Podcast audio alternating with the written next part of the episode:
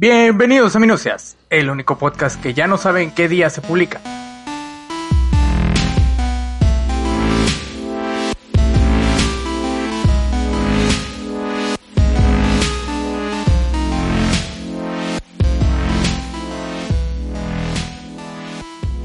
Conmigo está Batman, mi gato. Y Ramón se encuentra en su casa y seguirá ahí durante los próximos 30 días, si bien nos va. ¿Cómo está Ramón?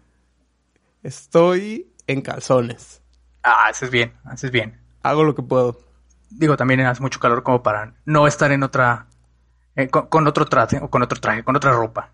Creo que ese es el outfit. Aparte, no sé tú, pero estoy encerrado. Ah, ya. Sí, pues sí. Es cierto, se cocina ahí. Ajá, entonces, pues no hay de otra. Cuando estás tú aquí, no ando en calzones por respeto, porque igual nos encerramos. De manera no romántica, nada en contra de encerrarse de manera romántica entre los amigos. Pero ya. En calzones no pasa nada. No, normal, pero también hay que ser respetuoso. Y no hay que, hay que tener claro que si lo hiciéramos, no grabaríamos.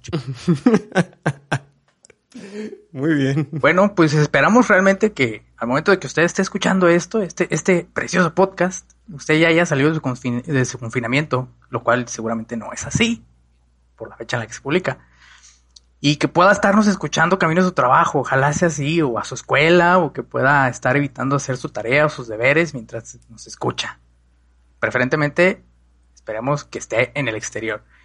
Y en el peor de los casos, estamos imaginando que esté escuchando con su ligue, lo cual, si es así, déjame decirle que nos sentimos sumamente asqueados, pero muchas gracias por estarnos escuchando en tan bello momento. Es un gusto estarle echando la mano con la chambota que está haciendo. Sea usted hombre, mujer o cualquier punto intermedio en el espectro de género. Ojalá ese ligue lo haya conseguido por escuchar este podcast. Que haya dicho, mire, es- escucha este podcast, está bien bueno, y que haya caído. Ojalá sea así. Pero si no es así, seguramente se encuentra como todos nosotros en medio de una espiral interminable de momentos monótonos dentro de nuestra casa. Haciendo una zanja desde la habitación a la cocina y de la cocina a su sala y de la sala al baño, seguramente, repitiendo hasta la hora que se tenga que dormir. Ahora pueden escucharlo en lugar de su casa su trabajo, de la cocina al baño, del baño a la sala y ahí pueden caminar adentro de la casa. Nosotros hacemos eso. Puede subirse a la azotea también, inclusive. Pero porque cada día que despertamos comienza a parecerse más al anterior y al que sigue y al siguiente y a los últimos 15 días. A veces yo incluso comienzo a preguntarme si esto no va a terminar fundiéndose en nuestros sentidos en una monotonía de días en el punto en el que no sepamos qué día estamos, en el que cuál nos encontramos, cuándo tengo que ir a misa, cuándo tengo que, que pagar el internet y quizás el tiempo hasta incluso deje de existir. ¿Tú qué crees, Ramón? Yo siento que ya estoy en la película esa de Bill Murray de las marmotas. Ah, ya, sí, es cierto. Ahí estoy. De hecho, justamente ayer fue el día de la marmota, si no me equivoco. ¿En serio? Sí, ayer fue el día de la marmota, si no. A- Gran evento. ayer o el lunes, no sé. Salí el lunes y volví a salir hoy por chamba y sé que ya sea antier o ayer, creo que fue el día de la marmota, no estoy seguro. Pero fue en esta semana, así de sencillo. Ah. Gran evento. Pues déjame decirte, ¿tú crees que el tiempo existe entonces? Eh, creo que más de una vez en diferentes estados de la conciencia me he hecho esa pregunta y ha sido conversación de peda más de una vez en mi vida, estoy seguro. Y no sé, no, lo he decidido si el tiempo existe o no existe. Es complicado. Ah, mira, qué bueno, porque hoy no es una plática de peda. Hoy te puedo decir sobriamente que el tiempo no existe. ¿Qué? Precisamente todo lo que tú y yo estamos experimentando en este momento no es un transcurso del tiempo, sino el eterno momento de la hora. Y ya vas a decir, Ay, vas a decir, qué pedo, esas cosas son como de gurú.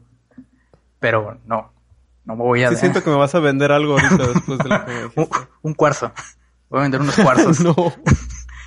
Pero a ver, ya, ya, ya me dijiste, ¿cómo que el tiempo no existe? Chingada madre, no. Pues, sí, sí. Seguramente tienes un reloj de madera de bambú acá, bien chingón, cortado en CNC, que te dice la hora de qué horas es tu reunión en, en WeWork. Me siento que no quiero admitirlo, pero sí tengo un reloj de madera cortado en bambú. Ya no lo uso, ahí lo tengo guardado.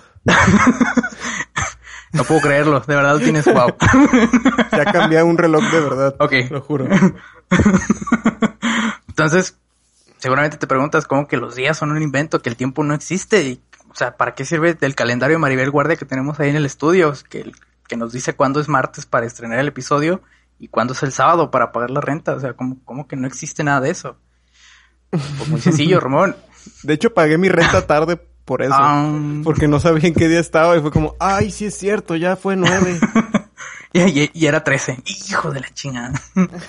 sí, literalmente. Pues mira, muy sencillo, el tiempo per se no existe. Por tanto, nosotros nos inventamos una manera para poder medirlo y así seguir en orden nuestras vidas y saber cuándo tenemos que pagar la renta. Pero entonces esto me llevó a una pregunta de quién decidió a qué hora sería en todo el mundo. Gran pregunta. Exactamente.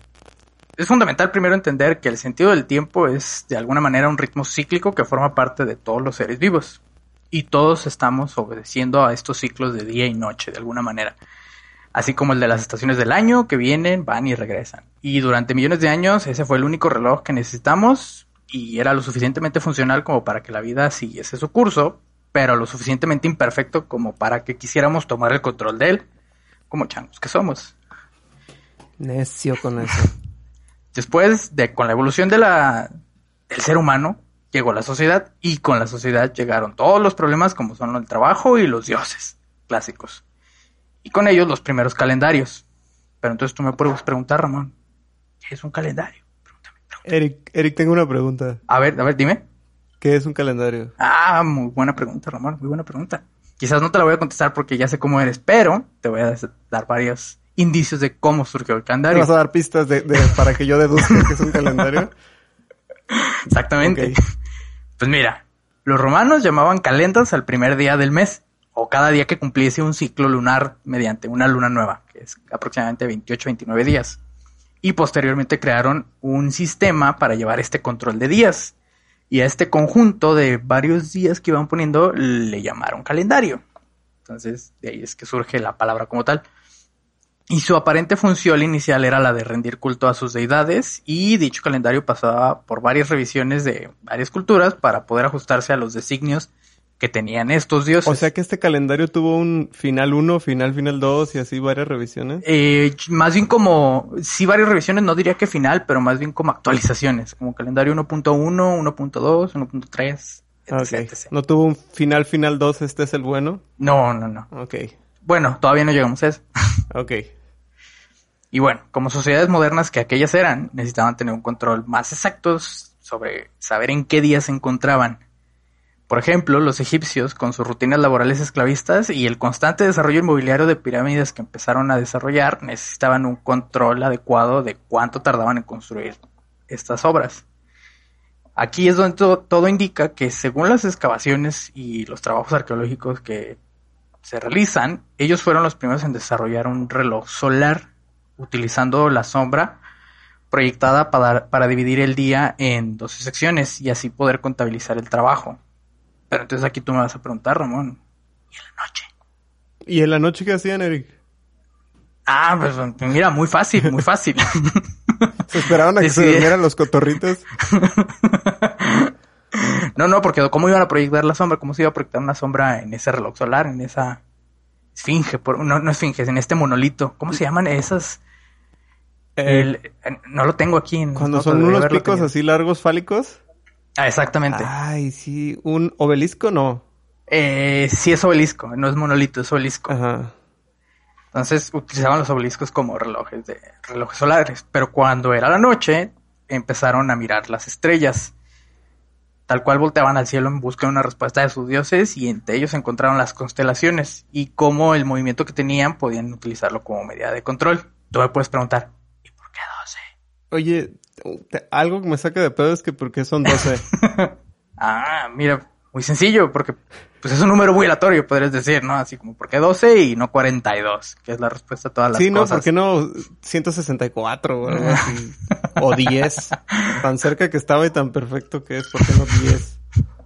Ah, pues mira, todo parece indicar que los egipcios tenían una afinidad por los números duodecimales para hacerlos encajar con los ciclos lunares que ocurrían en todo el año y también por el número en secciones que se podían dividir en el número de falanges que tenían en sus dedos. Ah, cabrón, ¿son 12? Sí, si no cuentas el pulgar son 12.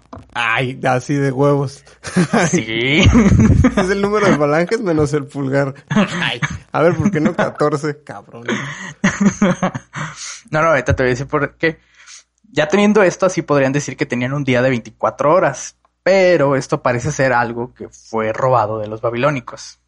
Hablando de gente que roba conocimiento, ellos no fueron los primeros que lo hicieron. Por ejemplo, los, sus contrapartes del Mediterráneo, los griegos, comenzaron a estudiar el tiempo a partir de la geometría, tomando como punto de partida un círculo, porque es la figura, no diría que la más sencilla, pero es como la más bonita. La más perfecta. Y eh, la más perfecta, exactamente. Y esta la dividieron en lo que ahora conocemos como los grados angulares, teniendo así 360 grados. Y a cada una de estas las fueron dividiendo en 60, que serían los minutos, y en otros 60 los segundos. Y aquí es donde tú de nuevo llegas con la incógnita y seguramente me vas a decir, oye, ¿qué pedo? Pero ¿por qué 60? Sí, eso sí es una duda real que tengo. ¿Por qué 60? ¿Por qué creías que 60? Mm, porque 60 por 60, 360. No, son 3600. No, son 3600. Ah. Mira, lo, la respuesta más cercana que tengo a esto es que debido a los babilónicos, ellos basaban su número en sexagesimalmente. Entonces, ellos tenían esa numeración, pero ellos a su vez lo robaron de los sumerios. Porque al final de cuentas todos somos unos malditos ladrones desde la antigüedad. O sea que los babilónicos y los sumerios no son los mismos. Yo siempre había creído que eran los mismos. Estoy pendejo entonces. Eh, los sumerios fueron antes. O sea, sí son como... Es que es como decir que nosotros no somos aztecas. Porque ya somos como mezcla. Eh, ok. Y seguramente estoy diciendo una barra basada. Pero sí, no son los mismos. Pero son como cercanos. Si alguien sabe si Eric está diciendo una barra basada... Por favor, háganoslo saber. Sí, a huevo. Por tanto, pues ya sabiendo que es información robada de los robados de los robados y todo viene de los sumerios, podemos decir que el tiempo, así como el círculo, están basados en números de 24, 60, 60. ¿El círculo te refieres al de todos para arriba, todos para abajo? ¿Bien agarraditos? Manito con manito. ¿Y dando un vueltecito? Exactamente, es así, un vueltecito como un, como un círculo perfecto. Huevo, qué filosófico. Exactamente, pero ¿por qué así? Pues no lo sé. Tal cual parece ser que así tocó. Un círculo y esos números y es como, ah, ahí fue donde me topé con ese muro. Así de, ¿por qué círculos, tiempos, 60, 24? No lo sé. Hasta ahí llegué. No encontré más información al respecto. O por lo menos no una respuesta que me, que me fuera entendible por así decirlo. se, quedaba corto el conocimiento. sí, Constantemente me quedo, o sea, el de uno, pues. Sí, no, no, el de uno. De hecho, en esta, en, todo este episodio hubo mucha información que yo dije, no, hasta aquí di. O sea, puedo seguir leyendo, pero pues voy a estar recitando, no voy a estar entendiendo. Es muy distinto. pero bueno, ¿cómo pasamos de un reloj solar a nuestro poderosísimo reloj atómico? Pues el siguiente paso que ocurrió. Atómico. no nuclear, atómico, exactamente. El siguiente paso en la historia del tiempo fue medirlo mediante relojes de agua, que era como lo más, comillas, comillas, exacto. ¿Cómo era un reloj de agua? Haz de cuenta que llegaron a ser sumamente complejos, tenían como mecanismos y un sistema de medición en el que prácticamente iban como goteando o iban soltando agua de manera gradual para que tú fueras midiendo el tiempo. O sea, tenías como un reloj de agua con poleas y, y engranajes y este iba liberando agua cada cierto tiempo vaya y a ti te servía como para irlo contabilizando. Ok. O sea, son las siete litros y media, podrías decir. Uh, básicamente, sí. son las dos caguamas y media. Ah, esa es una muy buena medida. Que también cambia dependiendo de dónde estés, pero podría ser un sistema de medida. Y estos relojes de alguna manera se utilizaban con finalidad científica, astronómica y náutica, porque pues, eran quienes necesitaban tener como un control preciso de dónde se encontraban o qué tiempo era para lo que lo requerían. Y lo que posteriormente llevó a que los refinados europeos inventaran el reloj de cuerda, que no, no está hecho ni de hilo ni de soga, sino que es más parecido como a los juguetes de tianguis que le das acá como y empieza a el carrito de fricción lo llamaba mi papá. Exactamente, el carrito de fricción, que nunca entendí por qué como de fricción, o sea, cuál es la, relación. Seguramente hay una... ¿Que lo tallabas? No sé. Pues sí, pero pues no, era como que lo hacía, bueno, tendría un poco de sentido, sí, que lo tallaras y que eso jalara la cuerda para que se soltara. Pero bueno, lamentablemente como buen juguete de tianguis, que son eran estos relojes, pues de alguna manera tenías que estarle dando cuerda constantemente cada cierto tiempo para que no se empezar a atrasar, porque inclusive si no lo hacías, estos podrían atrasarse hasta 20 minutos cada hora, que era pues, un chingo. Porque comenzó a ser un dolor de huevos para todos los barcos y trenes, ya que no existía una manera fidedigna de saber ni llevar un control sobre a qué hora se iba a llegar a un destino, ni saber en qué momento nuestro avión iba a despegar del aeropuerto internacional de Tlaxcala. Entonces, pues iba a ser un pedo saber en qué momento te encontrabas. La respuesta es que jamás nadie nunca va a despegar del aeropuerto internacional de Tlaxcala. Jamás. Eso nunca va a pasar. Eso siempre es la respuesta. Ni llegarán, ni recibirán gentes. Nunca. Pero entonces el sacrosanto bendito señor de la ciencia, que es Galileo Galilei, llegó al rescate en esta situación. Y esto no estoy seguro que sea así, por tanto dicen que las malas lenguas, que fue mientras se encontraba en una misa que miró los candiles del templo, cómo se balanceaban, y fue cuando notó que siempre tardaban el mismo tiempo en moverse de un lado a otro, haciendo este esta balanceo. Entonces, gracias a esto, eh, ya no tomó mucho tiempo el poder diseñar el péndulo correcto o de la manera correcta para hacerlo pivotar cada 60 segundos, que su trayecto fuera cada 60 segundos, logrando de alguna manera así incorporarlo a un mecanismo en los relojes para que funcionasen de manera precisa. Y así, una vez dominando el tiempo, los changos con relojes pudieron dar el siguiente paso a la posterior era que llamaron la revolución industrial.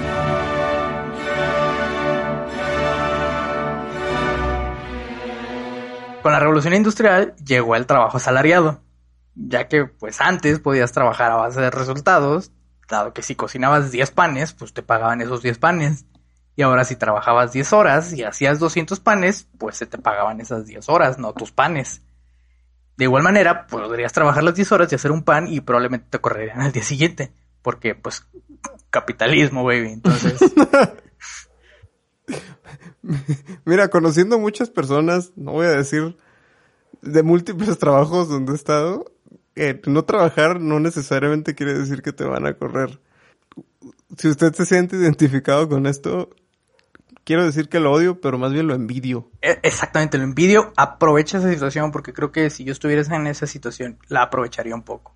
Por tanto, bueno, quiero decir que gracias a este marco de crecimiento industrial que se generó por producir, producir, producir, producir, para, pues ahora te tocaba vender, vender, vender, porque ahora tenías muchas cosas para tener, para vender en tu stock. Y para esto tenías que poder transportarlo a otros lados. Pero, pues, ¿qué tal que alguien de otro país quería comprarte un pan? Por lo menos de otra ciudad. ¿Qué hacías?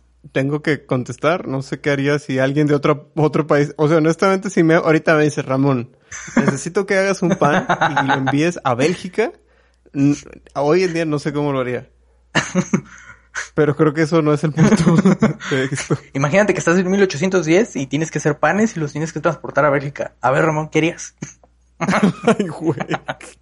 Yo, yo te lo voy a solucionar. Ande, cabrón. Ya hiciste la tarea. Ah, tienes el solucionario, pinche vato. Mira, Ramón, está muy fácil. Pues se lo mandabas en tren. Suponiendo que tu bebé ya se. Bélgica? no, no, de aquí a Bélgica. No, no, no, no, no. En Europa. Tú estando en Europa. Ah, ah. Donde quieras en Europa. Y bueno, lo subías, lo, se lo mandabas en tren y lo subías al expreso de las 10 para que él lo recibiera. Pero pues le ibas a pasar al del tren un pedo así gigante, porque pues ya que las ciudades comenzaron a, tener distintas horas locales separadas por minutos, ¿cómo ibas a ver el del tren? Pues qué pedo. Porque hay que tener claro que una vez que empezaron a regularizar, estos, estos relojes de cuerda, no, los de péndulo, cada quien o cada, cada pueblo que tenía como su torre empezó a ajustar su reloj en base al sol. Y pues todos sabemos que el sol da en diferentes direcciones eh, en la misma hora. O sea, puedes tener el sol en una posición en Zapopan y puede ser la misma hora, pero el sol está en otra posición en Tlajomulco y no por eso vas a hacer la diferencia horaria.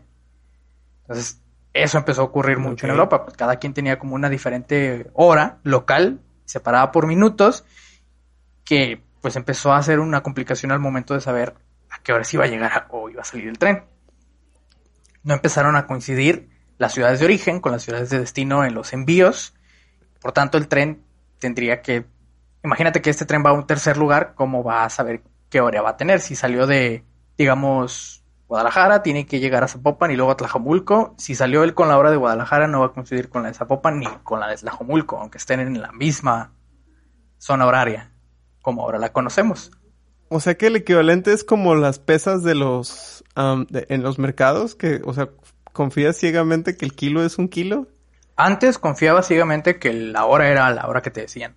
Pero, para la buena fortuna de todos y la de tus panes, llegó el Sir Sanford Fleming, que era un ingeniero de ferrocarriles que tuvo una idea muy ingeniosa sobre cómo solucionar esta, estandarización de los horarios.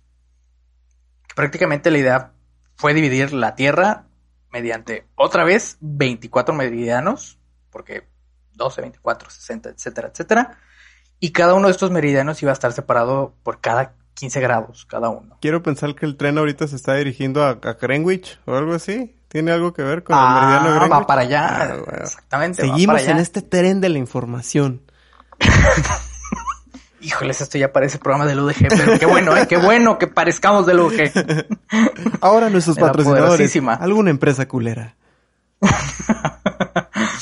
y bueno, donde cada uno de estos eh, grados o meridianos tendría un uso horario distinto.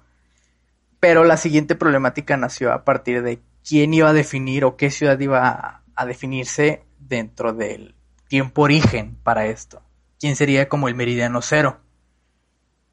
Pues las candidatas a señorita Meridiano 1884 fueron tres ciudades. Uy, aquí vamos a hacerle como, como que fuera un concurso de, de, este pedo. Yo me encargo del, sonido, tú nada más anúncialas como cada señorita Meridiano. ¿Quién sería la Meridiano Cero? Ah, pues tenemos a tres candidatas. ¿Quién será la señorita Meridiano 1884? Las candidatas son la ciudad de Washington, la ciudad de Greenwich y la ciudad de París. Y la ganadora sería, obviamente, la ciudad de Greenwich. Si bien ahora todos sabemos que fue ella, incluso antes desde que yo lo dijera, el motivo de por qué ganó fue porque la Marina Real Inglesa en ese momento ya utilizaba en su totalidad de mapas y cartas, cartas navales, el uso horario de Greenwich establecido como una referencia horaria. Entonces, prácticamente obligaron a todo el mundo que así se utilizara y pues no la pelamos. O sea, fue como, oigan, se nos ocurre dividir la Tierra a partir de Greenwich y ellos como de, ah, ya lo hicimos, aquí está. Ah, técnicamente. ah, sí. Ah, ya, ya, ya tenemos varios tiempo usándolo. Mira, aquí está. Ah, ok, Qué bueno. Qué se siente tener una idea maravillosa y como, ah, sí, ya la hicimos. Prácticamente así sucedió y ya solo fue cuestionar, fue cuestión de que telegraferan el, el horario que le correspondía a cada ciudad, dependiendo del meridiano en el que se encontraba y pues voilà. El sistema que conocemos, el GMT, ya fue implementado, que el GMT son las siglas del Greenwich Meaning Time, que es el que todos utilizamos, el GMT más uno, GMT más dos, GMT más tres. Aquí somos GMT menos seis más seis. Es menos 6. Ah, ok. El de aquí es menos 6, sí. ¿Por qué menos? Porque estamos hacia el otro lado, como si estuvieras midiendo el Greenwich. Eso, eso te puede llevar a la típica, típica discusión cuando dicen al occidente, pero es como al occidente de qué. Y se pone bien eurocéntrica la plática y la gente se encabrona. Un día podemos tener eso, me gusta. Yo soy de occidente. ¿Occidente qué, cabrón? Cínico. Sí, Sí, por ejemplo, a mí siempre me cuestionó lo del lejano, el lejano oeste, que es Asia y es como, pues, ¿qué, tan al este es el lejano oeste, no? El lejano oriente, sí, sí, sí, el lejano. El otro es el lejano oeste, tienes razón. Para mí el, es el viejo oeste y el lejano oriente. sí, sí, sí, el lejano oriente, aquí es, pues, ¿qué tan lejano es el, lejano oriente, no? Y el viejo oeste, nunca entendí por qué el viejo oeste, sí, no fue tan viejo. Pero bueno. Todo es relativo. Exacto. De todos modos, el tiempo no eh. existe, según tú. no, no existe. Todos ya veremos, ya veremos por qué. Pero bueno, ahorita ya establecimos qué es el cómo, cómo medir el tiempo prácticamente. Ya, ya implementamos un sistema de medir el tiempo, ya todos nos vamos a regir por el mismo.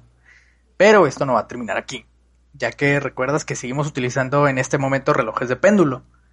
Y en el mejor de los casos, los cuales todavía podían estabilizarse porque si ibas en un barco y tenías un reloj de péndulo y de repente había mucha marea, pues esta madre se iba balanceando de más. Me imagino que tenían a un marinero sosteniendo el, pinche reloj.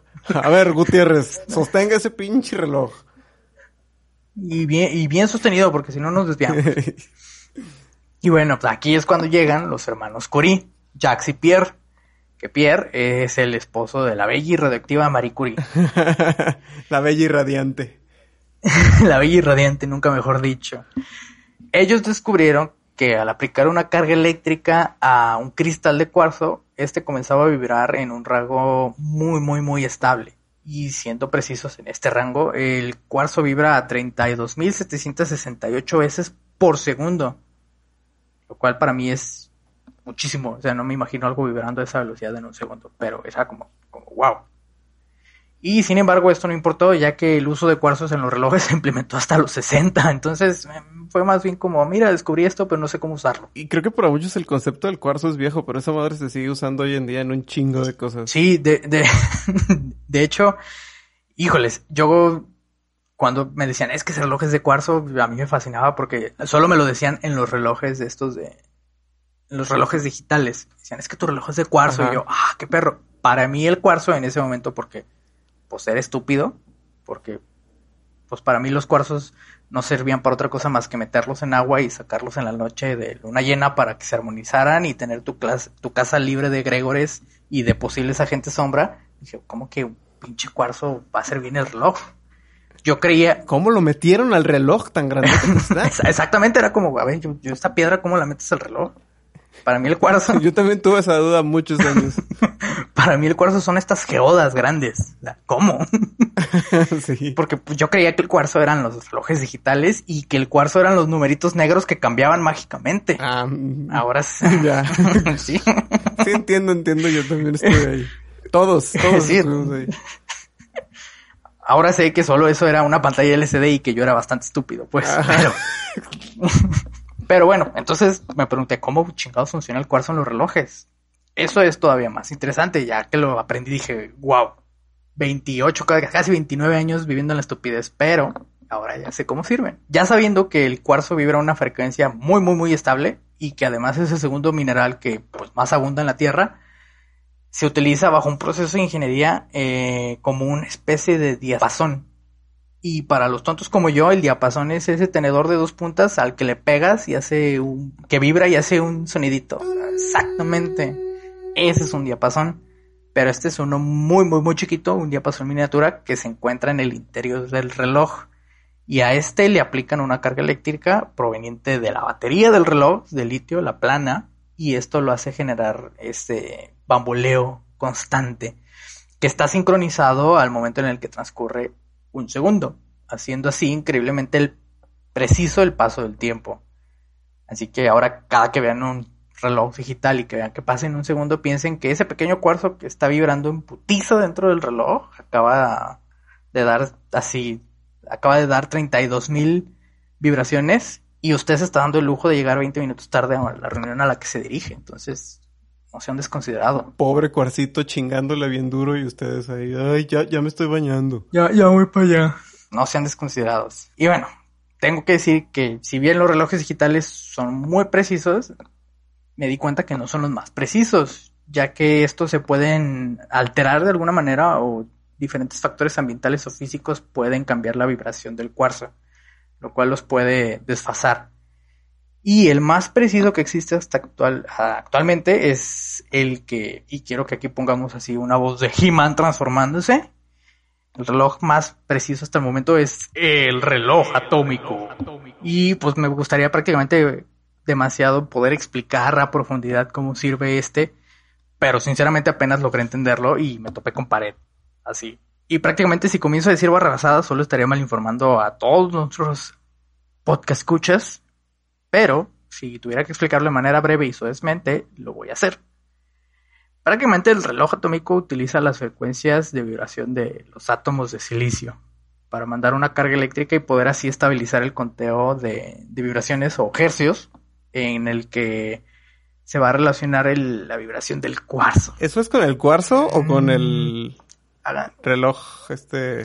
El atómico. Es que el atómico utiliza un cuarzo que vibra todavía a más velocidad, pero es más probable que este de alguna manera se desfase. Entonces lo que hacen, lo que estuve investigando mal y pronto, es que cuando empieza a desestabilizarse, de alguna manera hay una constante carga de, de, átomos de silicio que en cuanto ven una variación en el cuarzo, de alguna manera el silicio lo dividen en moléculas.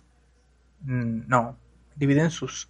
No, no dividen el átomo, dividen las moléculas para que una de estas haga una carga eléctrica que haga emparejar al cuarzo otra vez. Mm, traté de ver las maneras más sencillas de entender. Prácticamente leí y vi videos de Atomic Clock for Dummies y no pude. O sea, soy más tonto que el dummy. lo que entendí malamente es que utilizan prácticamente el silicio, lo dividen de alguna manera para mandar una carga en el momento en el que el cuarzo se empieza a destabilizar, pero el cuarzo vibra todavía más rápido que los cuarzos de, de los relojes digitales. Entonces, eh, es muy complicado. Yo creí que iba a ser más sencillo entender un reloj atómico, pero de, de, verdad, sí fue como, esto no lo entiendo, ya vi seis videos y los mismos, los mismos seis videos dicen exactamente la misma información, pero de una manera distinta, pero es la misma información y sigo sin entenderla. Tenías que ir a tomar como tres clases universitarias de física para entenderle. Sí, no es, no es sencillo. Digo, yo hace tiempo también me clavé con el concepto del reloj atómico y con hace tiempo me refiero a la universidad cuando mis conocimientos de física estaban más al pedo. Pero sí está, sí está bien complicado seguir a esa madre. Más, por ejemplo, bueno, no, no voy a decir nada de algo que iba a decir. Pero está bien complicado seguir el paso a la idea del, del, del reloj atómico si eres así un, un humano promedio como nosotros. Igual no es de ser genio, pero se requieren hay algunos prerequisitos para entenderle esa madre. Sí, sí, exactamente, es como ir al viejo Londo en cuanto acabas de empezar en, Dark Souls. Entonces, ándale, sí, irte para donde no era y te ponen una putiza, justo así se siente. Sí, porque yo decía, a ver, eh, sé que el silicio es, es algo de la tabla periódica, pero qué chingados, porque ya me brinqué como seis clases de lo que me está explicando. Sí, sí tienes que llevar por lo menos dos semestres antes de, entender el reloj atómico. Vamos a hacer una mini minucia del reloj atómico. Ay, le voy a echar un montón de huevos, pero sí. Yo me encargo. Va. Aquí, aquí pueden ir a la mini minucia que va a salir junto a este, este episodio en el que explicamos for dummies el reloj atómico. No garantizamos que le entiendan, porque son dummies los que lo tienen que explicar. Pero sí, prometido aquí ya. Yo me encargo, no te preocupes. A lo mejor nada más tienes que decir, wow, ¿y ahora qué hay? Wow, ahora entiendo que es un reloj atómico. Gracias, profesor Utonio, o alguna pendejada así. Excelente. Y bueno, por lo pronto el tiempo ha pasado y usted sin darse cuenta ya perdió otra hora más de su día escuchando qué chingados es el tiempo y cómo funciona. Oh no. Con el plus de que ahora saben como que realmente es un concepto muy, muy inventado y solamente tratamos de tener el control de él. Pero, ¿sabes qué otra cosa se requiere tiempo? ¿Sabes qué otra cosa es el tiempo, Román? No, no tengo idea. ¿Qué es el tiempo? El tiempo es dinero. Y si no sabe qué es el dinero, puede escuchar nuestro episodio número 26, donde Ramón trata de explicar qué chingados es el, el dinero y cómo chingados funciona. Me gusta que de manera honesta digas trata. Porque yo no lo entendí, o sea, tuve que darle dos vueltas al episodio para quedar, para tener claro varios conceptos.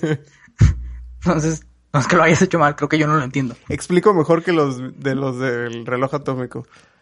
Nomás le tuviste que dar dos vueltas. Los seis. Pero si ya lo escuchó y disfruta de nuestros episodios, puede escucharnos en otro lado, ya que fuimos invitados a otro podcast. Ah, sí, cierto, estuvo bonito, estuvo padre. Fuimos invitados al podcast de Ocupo Ciudad, un podcast sobre arquitectura y otra cosa, no recuerdo cómo lo menciona, pero es un podcast completamente intelectual, nada como estas payasadas en las que nosotros nos estamos clavando. Es un podcast serio que invita a gente seria, formal y profesional a hablar de manera formal, profesional e informada. y se preguntará por qué hacen ustedes ahí. Pues parece que les gustó nuestro podcast, entonces nos invitaron y nos divertimos un rato ahí con ellos. De, hecho, nos invitaron a partir de que escucharon el episodio donde me explicabas que era el dinero y creo que nos tomaron en serio a partir de ese episodio. Por eso digo que el tonto era yo. Bendito sea. no te apures, yo lo sigo escuchando y todavía no entiendo bien qué es el dinero. Ah, entonces es cosa de percepción. Entonces, si ya escuchó ese, vaya a escucharnos también allá. Es, el podcast es Ocupo Ciudad, lo puede escuchar también en Spotify. Escúchelos, sígalos.